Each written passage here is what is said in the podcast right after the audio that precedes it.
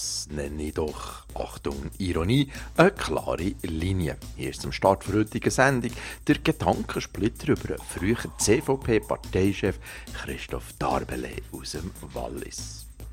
Wir erinnern uns, die CVP ist die Partei, die mit einer Initiative die Ehe in der Bundesverfassung als eine Verbindung zwischen Mann und Frau hat definieren und uns gleichgeschlechtlichen Paar das Recht auf Ehe hat absprechen Die Familie ist und bleibt das Fundament unserer Gesellschaft, ist in den Abstimmungsunterlagen gestanden. Gott sei Dank ist die Initiative am 28. Februar an Urne vom Stimmvolk verworfen worden.